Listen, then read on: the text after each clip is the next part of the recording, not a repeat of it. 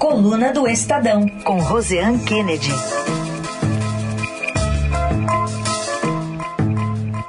Oi, Rosiane, bom dia. Bom dia, Heisen, bom dia a todos. Bom, tivemos aprovação ontem do novo arcabouço fiscal, texto base, mas o governo está fazendo que relação entre o arcabouço e o temor de protestos de movimentos sociais, Rosiane? A votação do arcabouço é uma preocupação para a base do governo Lula, no sentido de que o próprio PT, né, Heisen, tem críticas, como a gente viu, por exemplo, o deputado Lindbergh Farias eh, fazendo várias reclamações a respeito do texto. E aí, o que, que aconteceu ontem, antes da votação?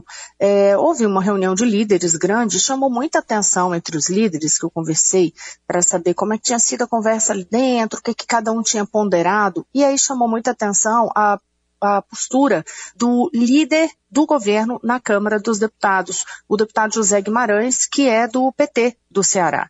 E ele fez um apelo para o presidente da Câmara, Arthur Lira, para que houvesse aquela votação ontem mesmo, sabe? Aquele padrão, ó, mesmo que vá à madrugada, coloca para votar o relatório, vota isso tudo hoje. Por quê? Porque nas bases, diante dessa mobilização de críticas do próprio Partido dos Trabalhadores, esses parlamentares já vêm, quando chegam nos seus estados, questionamentos começando a serem feitos pela base eleitoral. E qual é essa base eleitoral é, do Partido dos Trabalhadores? Principalmente o pessoal ligado aos movimentos sociais.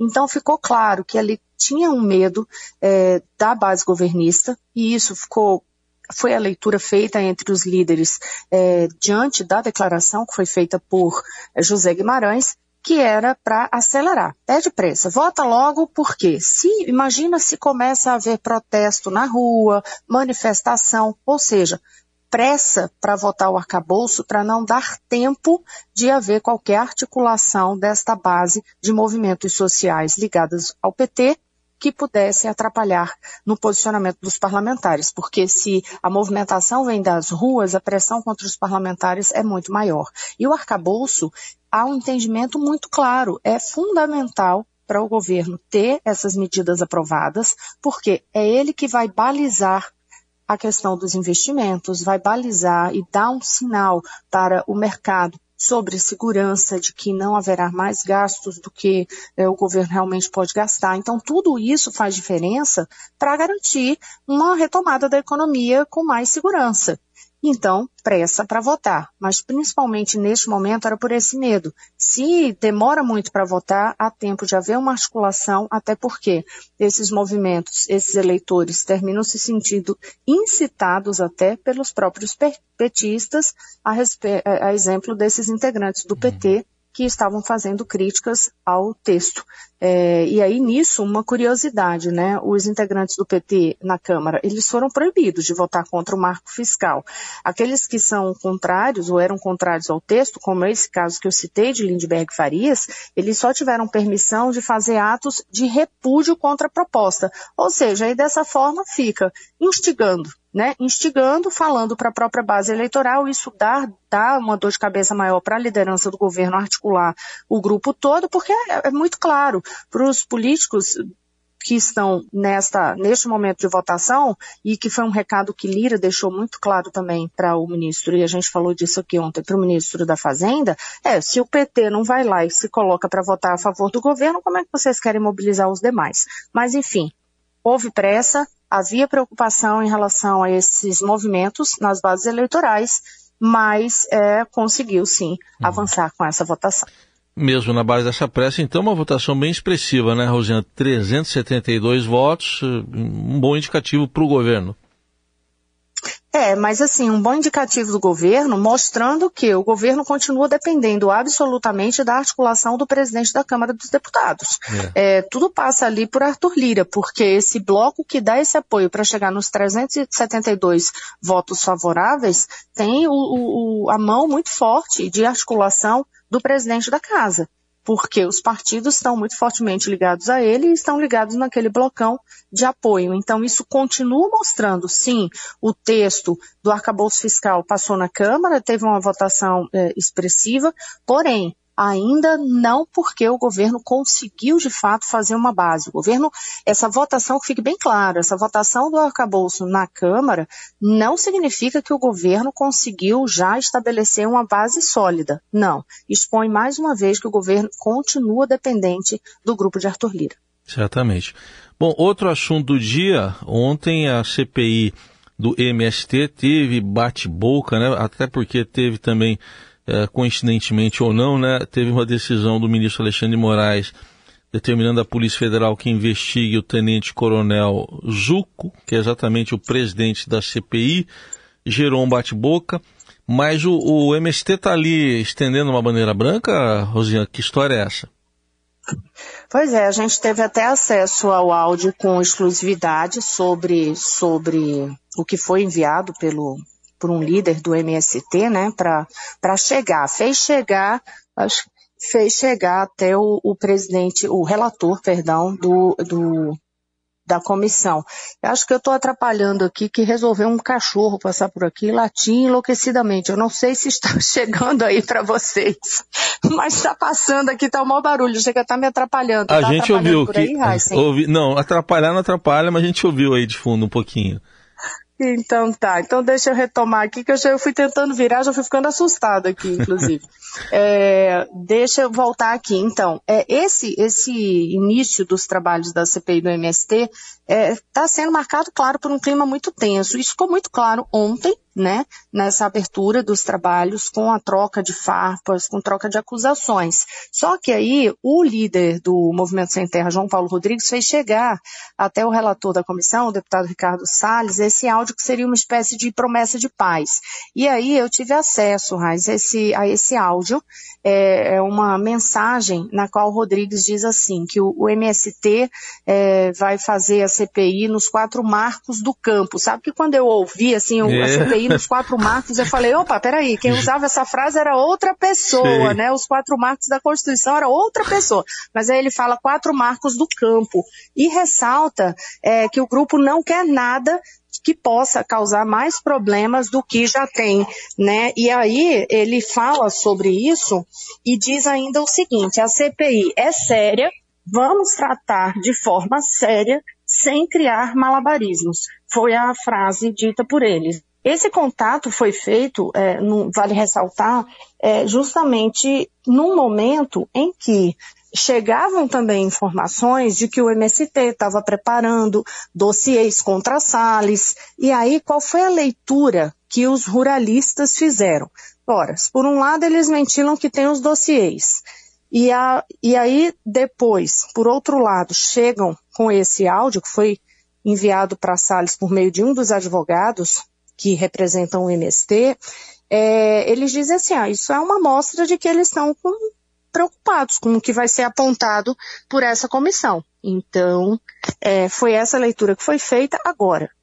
Tem um ponto aí que não, tá, não, não se coaduna, né? A abertura da CPI, o tom que foi adotado na abertura da CPI, de troca de ofensas, enfim, é, isso não vai na direção de, de bandeira branca de jeito nenhum. A gente pode esperar um clima muito e cada vez mais tenso nessa comissão parlamentar de inquérito. E o pano de fundo disso tudo é, envolve a disputa pela Prefeitura de São Paulo. Seguimos com o Jornal Eldorado e a coluna do Estadão, direto de Brasília, com a Rosinha Kennedy, que deixou aqui no ar, falou no final do primeiro bloco sobre a CPI do MST, que tem como relator Ricardo Salles, que tem pretensões à Prefeitura de São Paulo. Tem uma disputa de dois Ricardos aí, fora Guilherme Boulos e outros aí, mas Ricardo Nunes, atual prefeito Ricardo Salles. Teve uma declaração de Ricardo Salles que animou o pessoal do Ricardo Nunes, Rosiane? É isso mesmo, viu, Heisen? Porque é o seguinte, é, o que é que eu digo? Tudo, to, tá todo mundo só pensando nessa eleição municipal já de 2024. E o que é que aconteceu? O, o deputado Ricardo Salles, ele participou de um evento, fez uma, uma crítica aos militares. Ele disse assim, a crítica era uma, uma crítica dura, ele dizendo que são 40 anos gastando tubos do contribuinte brasileiro, gastando dinheiro com submarino nuclear, satélite brasileiro, e nunca chega ao destino. Aí ele fala assim, é um enterramento de dinheiro sem fim, com essa obsessão de conteúdo nacional. Estamos gastando dinheiro com inimigos fictícios, míssil não sei de onde, bateria antiaérea para guerrear com quem? Disparou. E aí, o que é que foi feito? Esse, esse, discurso foi feito na semana passada, esse ataque dele aos militares foi num discurso na Comissão de Segurança Pública na Câmara dos Deputados. E é justamente onde está o público de Bolsonaro. Por que, que animou o grupo de Nunes? Porque o que está acontecendo hoje é o seguinte: Dentro do PL, que é o partido de Jair Bolsonaro, é, há uma discussão sobre quem vai ser o candidato da sigla para a Prefeitura de São Paulo. E essa discussão está rachando o comando do PL entre os apoiadores de Ricardo Nunes e os apoiadores de Ricardo Salles.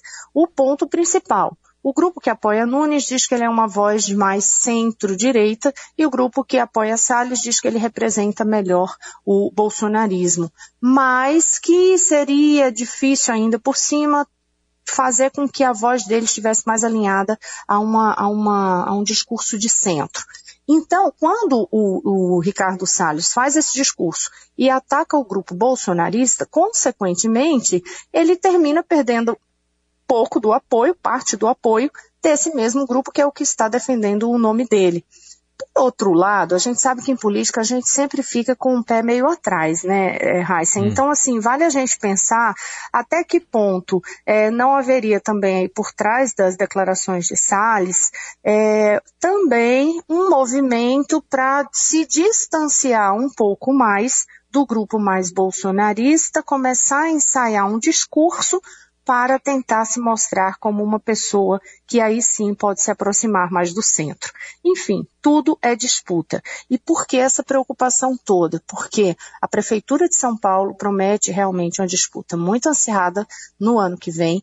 Tem um grupo de esquerda todo se consolidando em torno de uma candidatura de Guilherme Boulos, e aí eu volto para aquela discussão anterior, que a gente estava no bloco anterior, e também tem Salles no meio, que é a CPI do MST, porque lá o palco da CPMI, da CPI do MST virou de fato um palco de embate do PSOL com Ricardo Salles. Seria à toa? Claro que não. O PSOL tentando ter essa postura firme e consolidar o posicionamento político e essa oposição a Salles, porque isso também reforça a participação do partido nesse embate direto na Prefeitura de São Paulo, sabendo que Salles pode ser o adversário. Muito bem, então, todas essas conexões têm que ser feitas. Aliás, é, ainda na coluna do Estadão se apurou também, e está dizendo isso aqui hoje, que um indicativo dessa não radicalização, talvez, do eleitorado de São Paulo, Eduardo Bolsonaro foi vaiado no, no fim de semana em São Paulo, né? É, não foi da, da coluna aqui, mas está no, no jornal. Ah, Esse verdade, material verdade. não é. É, é, é, exato. É, e isso é mais um ponto que faz com que, mas assim, tá, tá aí no jornal noticiário, o que é? O, o Eduardo Bolsonaro ficou ali entre aplausos e vaias, por exemplo, naquele evento com o governador Tarcísio de Freitas, acho que era aí no, no Corinthians, né, que foi o, o evento, isso. e ele e, e, aí ele, ele recebe aplausos e vaias, mas mostra que sim, quando se fala, é, ah, Tarcísio de Freitas teve uma eleição que surpreendeu é, no estado de São Paulo, mas estado de São Paulo não é exatamente, né, cidade de São Paulo. E o eleitorado da capital, você sabe muito melhor do que eu, é diferente. Tem uma composição política diferente. Então, consequentemente, há esse esforço de tentar um nome mais para o centro, e por isso entra essa disputa tão grande dos dois Ricardo, Salles e Nunes, para saber quem consegue conversar melhor com esse eleitorado. E aí esses pequenos sinais que vêm passam grandes mensagens, que é, por exemplo, vai a Eduardo Bolsonaro, ou seja, como que na capital o bolsonarismo vai ter peso para uma candidatura municipal no ano que vem, para essa candidatura de prefeito. Muito bem. E outro assunto, está tendo muita polêmica já faz tempo aqui em São Paulo, envolvendo um projeto da prefeitura de instalar câmeras, fazer reconhecimento facial. Isso gerou até protestos, mas teve como pano de fundo também uma disputa, né, a entre Ricardo Nunes e o Guilherme Bolos. Essa o Ricardo Nunes ganhou? Essa ganhou. Então, o pessoal de Guilherme Boulos sofreu essa derrota para o prefeito de São Paulo, Ricardo Nunes, é, porque a justiça derrubou a liminar que tinha sido obtida pelo, pelo partido de, de Boulos é, naquela disputa sobre o programa de instalação de câmeras no centro da cidade, que é aquele programa que o, o Nunes trabalha como uma aposta para reduzir a violência, mas também aumentar a popularidade, ter uma marca né, da sua gestão gestão e trazer esse tema que é realmente algo tão cobrado pela população de São Paulo, que é a questão da segurança pública. Então, o partido até faz questão de dizer, olha, mas a ação não é do partido, a ação não foi movida pelo Boulos. Sim, mas foi a bancada feminista na Câmara de Vereadores quem entrou com essa ação e tinha conseguido um liminar para barrar esse programa. Só que é a bancada de vereadoras. A bancada de vereadoras. Então, ou seja, é exatamente a articulação municipal da sigla que está todo vapor pensando em 2024. É, com essa decisão, para deixar claro, inclusive, com essa decisão, a licitação deve ser realizada já na próxima segunda-feira, para dar continuidade a esse programa de instalação de câmeras. Cabe recurso, mas é mais uma daquelas discussões que terminam entrando tudo para 2024. A gente parece que tem hora que dá a sensação de que a gente vai falar hoje 2024 é amanhã, né, Raíssa? é Mas é porque as articulações têm que começar muito antes mesmo.